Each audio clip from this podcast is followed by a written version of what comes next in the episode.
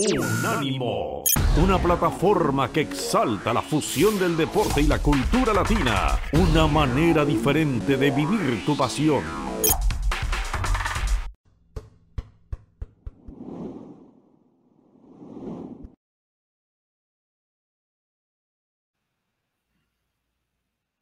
Volvemos, regresamos en los meros meros de la raza. Seguimos ahora metidos en la vergonzosa derrota de anoche, no solamente por el marcador, sino por todo lo que se vio en la cancha y fuera de la misma de la selección mexicana ante la selección de los Estados Unidos.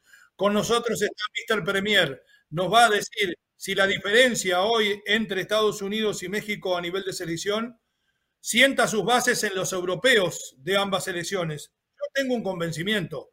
Yo sé que habían jugadores de la Liga Mexicana, yo sé que Edson Álvarez ha andado muy bien en Holanda, que Chaquito Jiménez es el goleador, que Jorge Sánchez no me explico por qué juega en la selección y mucho menos en el Ajax, pero que de todas maneras están en el viejo continente.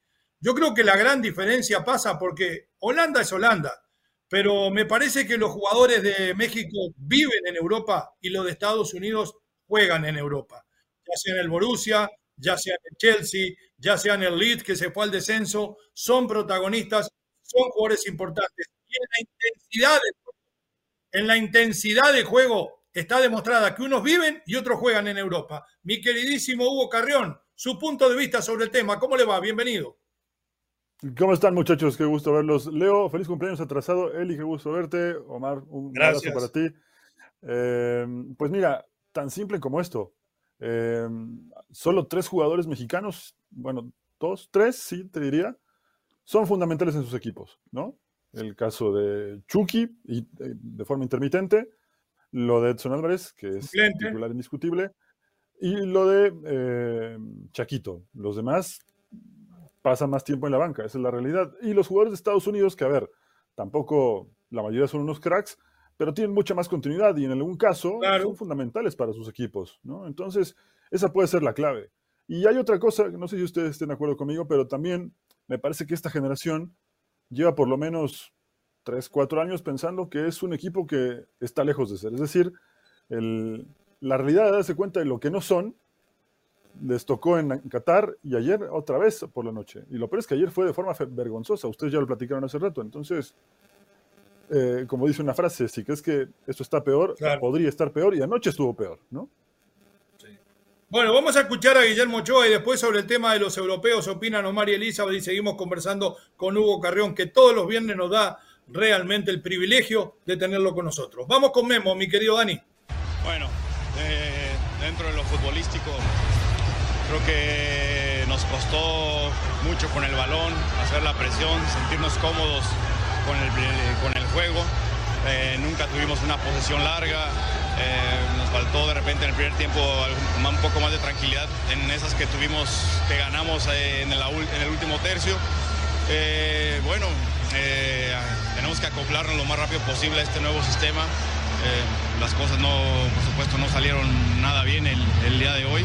Pues, por supuesto que es una derrota que, que, nos duele, que no es fácil de, de digerir y, lo sentimos por, la afición, nos duele a nosotros, por supuesto sé lo que siente la afición mexicana, tenemos que, levantarnos, dar la cara y, seguir, que esto es un proceso y es el inicio de un proceso con gente joven, con gente nueva, entonces eh, hay, que aprender de esto ellos. Y la última, ¿qué le falta a esta selección? ¿Un diagnóstico? ¿Es liderazgo? ¿Es calidad? ¿Qué le está faltando a esta selección? Bueno, es, tiempo, por supuesto, todo, todo requiere tiempo a veces las circunstancias eh, no te lo permiten eh, el, tenerlo. Eh, hay gente, gente muy joven, tú ves a, los jugadores que tenemos el día de hoy, con un entrenador que, recién llega, por supuesto el disgusto de, la afición y, por supuesto nosotros también, ¿no? ¿no? nos gusta ese tipo de cosas, somos los primeros que, que queremos dar revuelta a la situación y aceptar la realidad donde estamos ahora, creo que es lo principal. Eh, ser autocríticos y, a partir de ahí hacer un análisis para, para mejorar. ¿no? En estos momentos tenemos, con, lo de hoy, ¿no? tristemente tenemos mucho que, avanzar, mucho que ganar. Y después de hoy, pues, Hasta ahí nomás, Dani, las palabras de Memo Ochoa. Esa diferencia en intensidad en conocimiento del sistema, porque lo dice Memo, debemos adaptarnos al sistema. Callahan es el interino del interino. Eh, tampoco ha tenido muchísimo tiempo para trabajar y se vio un equipo desde el inicio más agresivo, presionando en terreno, presionando tras la pérdida, recuperando tras pérdida, transiciones ofensivas rápidas, sociedades en ataque, jugadas de pelota preparada entre, la vimos entre Pulisic, el mismo Reina y algunos de sus compañeros, inclusive en tiro libre que terminaban con un overlapping, como dicen los americanos, y un centro al primer palo con un hombre que llega a definir. Estaba todo trabajado. Es la diferencia en el rendimiento, en, eh, en la actividad que tienen los europeos mexicanos, que es muy poca, y los de Estados Unidos, que es mucha, o hay otras diferencias, Omar y Elizabeth? Oh, hay bastantes diferencias, pero al final yo sí creo una cosa, me parece que al mexicano sí le faltó convicción. Se podrán citar que hay ausencias, que hay falencias, que hay ausencias de algunas cosas eh, eh, tal vez importantes, sí, dentro de lo que fue la presentación de ayer. Ya hablamos de la actitud, ya hablamos de la concentración, ya hablamos también de la parte de la preparación, porque los, los estadounidenses parecían unas saetas, eran unas verdaderas flechas incontenibles y los mexicanos muy lentos, muy pasivos, muy parsimoniosos. Pero sí, me parece que sí faltó algo y fue convicción y amor a esa camiseta. Yo creo que México, en lo que ha mostrado en los últimos compromisos desde el pasado mundial, es eso. Yo creo que a México le ha faltado amor por su propia camiseta, por su propia playera. Hay muchos jugadores que ya en la selección no tienen que hacer nada. Hay jugadores de, equipo, de clubes y no hay jugadores de selección. Y hay algunos que ya cumplieron también su ciclo. Me parece que ya es el momento de ir abriéndole paso a una nueva generación. Eli, eh, mi querido Hugo. Y es que esta es la nueva generación, precisamente, ya no está, eh, ya no está guardado, ya no está Moreno, eh, ya no está Héctor Herrera, no juega Araujo. Ya no está, ya, ya de hace rato no está, no está Chicharito, no está Raúl Jiménez. Pues esta es la nueva generación. Eh, a veces es difícil, y yo lo entiendo, y yo como mexicana, pues sí te, la neta te arde, te arde que, que te hayan, que se hayan burlado, que te hayan pasado por encima, pero hay que, hay que también darte cuenta de la realidad, y creo que lo dice Santi Jiménez, fue un golpe de realidad de ubicarte en dónde estás parado en el tema fútbol. Y aquí a lo mejor, Leo, tú nos puedes ayudar un poco más, pero e, el fútbol ha evolucionado y creo que México no evolucionó. Eso, eso es lo más peligroso, ¿no? Hoy ves jugar a Canadá, ves jugar a Estados Unidos, unas elecciones mucho más dinámicas, más veloces, con muy buen entendimiento. Creo que lo de Callaghan, pues él venía trabajando como auxiliar de Berhalter. Realmente eh, Estados Unidos es la misma Estados Unidos que vimos en la Copa del Mundo, pero siempre que hay un proceso y hay una transición, va a haber golpes fuertes.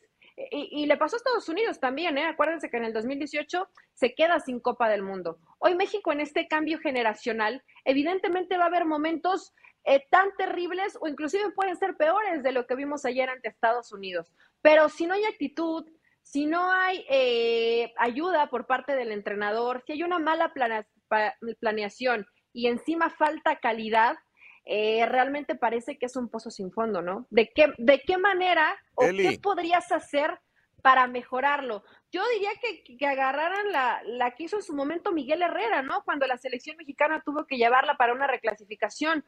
Agarras un poquito de los dos o tres mejores clubes del fútbol mexicano y de esa forma compites para ahorrarte toda la chamba de que se entiendan, que si las sociedades, que si pueden hacerte una pared, que si pueden triangular, no porque no hay tiempo, ningún entrenador en selección tiene tiempo, ninguno. Entonces, ya le paso la pelota, antes de que, ya le paso la pelota, pero le quiero hacer una pregunta antes a Hugo Carrión. ¿Usted cambiaría el técnico? ¿A quién pondría en este, en este momento para cambiar el rumbo de este proceso? Si llegáramos al convencimiento de que el problema es el técnico, para mí el problema es que la gente no me entiende cuando le digo que la mayoría de los jugadores mexicanos son una bola de mediocres. Lo escucho, Hugo. Sí, yo coincido contigo y, por eso decía hace rato que muchos de estos jugadores creen que son algo que están lejos de ser. Esa es la verdad. Es un golpe de realidad que continuamente se dan los jugadores de la selección. Eh, podríamos traer a Guardiola y a Mourinho juntos, igualmente no van a rendir los jugadores. No es un tema que pase por el entrenador. Sí que está muy discutido en este momento el tema del, técnico, por la forma en la que llegó, por la forma en la que todos conocemos y vieron las cosas, pero hay algo también muy básico y que, que yo desde anoche tengo, tengo en la cabeza y, se los voy a compartir y creo que van a coincidir conmigo. Eh, recuerdan, por supuesto, cómo fue el segundo gol, ¿no? Una, pelota larga, un centro a segundo palo, gol. Desde 1993 es la fórmula que, utiliza Estados Unidos para ganar a México. Pelotazo largo, a segundo palo, gol. ¿Cómo fue el 2 a 0 en el Mundial de Estados Unidos? Aquí hay un tema de que los jugadores, más allá de las generaciones, no aprenden y no tienen actitud en los partidos importantes. Ese es el gran problema, entre otros tantos, ¿no? Que tiene que ver con, con la infraestructura de la selección mexicana, pero situaciones tan fundamentales y tan básicas que, Eli, no me vas a dejar mentir, esto es algo que los jugadores deben saber, ¿no? Y, que no lo entiendan, eh, me parece que también eh, es algo parece que, no lo saben. Mire que le diga la verdad, nunca pensé que iba a decir esto. Uno que trabaja con, con formativas, después de ver las carencias que hay en México y de ver la plata que se tira, hacen mucha falta mucho más Pachucas y menos Américas. Lo escucho, Mar. Yo, quiero tocar, yo quiero tocar dos puntos neurálgicos. Uno que menciona a Eli en el tema de la, de la, nueva generación, que sí, evidentemente hay un nuevo, nuevos jugadores, pero ¿será que les falta calidad? Una. Y la segunda es que tal vez todavía al mexicano que juega en la cancha y al mexicano que ve el partido por tele o en la tribuna, también le sobra soberbia. Y me parece que si no vemos, que si no vemos a un mexicano dirigiendo, me parece que no nos sirve. Y lo otro es que miramos al rival por encima del hombro. Bueno, los extranjeros que han dirigido han demostrado que no sirven.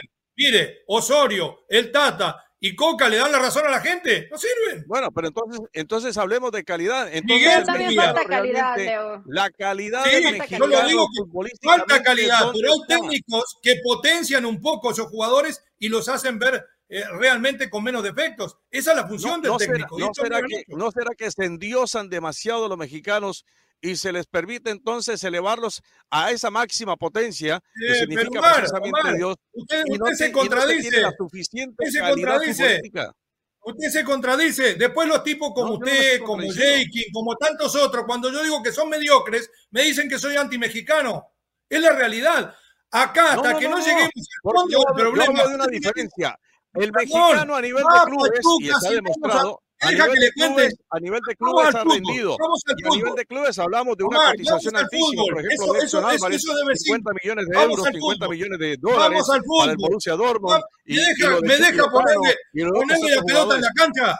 Omar, no, Omar, tranquilo. no, pero vamos a la cancha. Usted, Elizabeth, me deja un poquito lo que te voy a decir. Sí, pero usted, Elizabeth y yo nos hemos levantado a las 8 de la mañana en la Universidad del Fútbol y están los chicos de 13 trabajando en desdoble en ataque. A las 10 de la mañana están trabajando transición ofensiva los chicos de la Sub-17. Eso en México pasa solo en Pachuca, porque el América va y pone tres palos verdes. Chivas está tratando de comprar a los que no puede y está tratando de inventar cosas. En México falta que se formen bien a los jugadores. Esa es la realidad porque se piensan que todo es a base de dinero y queda demostrado, el jugador de fútbol mexicano cuando llega a la selección, y entiéndame bien, es un ignorante futbolístico, no sabe trabajar y asociarse en ataque y no sabe abroquelarse a la hora de defender. Ese es el tema. Bueno, Leo, pero ahí tiene que hacerlo, ahí tiene que hacerlo el tema, el tema del entrenador que está en turno. Obviamente la base, ¿no? Y, lo formativo es básico. Pero ayer nunca, y vaya, esto, en América, ok, en América jugaban con línea de cuatro, pero tú no sabes que si rompes y sales hasta media cancha, tienes todo ese espacio atrás y cualquier pelotazo te lo van a ganar. Es por, es por sentido común, o sea, yo creo que si jugás, yo no jugué fútbol y también entiendo y me pongo del lado del futbolista, sé que nadie entra a la cancha queriendo ser mediocre y queriendo ser patético y que nadie quiere perder, eso, eso también lo, sé perfectamente, porque además eh, lo he tratado de vivir en, el tema de la dirección técnica. Pero después cuando ves esas actuaciones, y tampoco Diego Coca los ayudó, Leo, si ves que no entiende el jugador en el entrenamiento, ¿qué haces? ¿Qué haces? cambias, lo cambias, tenías, sé que tenías muy poco tiempo, pero no te compliques, vete a lo básico, vete a lo que el jugador entiende y ya tendrás semanas, meses o años para trabajar lo que quieres, a lo que se adapte tu equipo. pero hoy está más preocupado Diego Coca por si no me quieren, por si pobrecito de mí, por si mejor me traigo a Quiñones y Quiñones me resuelve. Él, él solito se puso el pie en el partido de ayer y es gran responsable de lo que pasó. Bueno, mi queridísimo Hugo, antes de irse, ¿quién debe dirigir a este México? Uy, qué complicado, ¿no? Eh, primero creo que tendrían que poner orden en las oficinas. Y sí, creo que también habrá que tomar con calma el tema de, de Coca, que, como te decía hace rato, eh, está cuestionado por la forma en la que llegó, pero al final es un tema más profundo, ¿no? No tiene que ver precisamente con, con un entrenador que, como decía Eli, y coincido mucho con ella, la línea de tres es complicada de trabajar y requiere tiempo. Pregúntele a la Volpe, el primer medio año de su ciclo se la pasó peleando con eso, ¿no? A mí, de, a mí de tres me gusta y más o menos lo trabajo bien. Nos vamos a la pausa. Al volver, vamos a escuchar a la gente, porque hoy prometimos escuchar a la gente. Gracias, Hugo. Hasta el próximo viernes. abrazo. ¿eh? Abrazo, muchachos.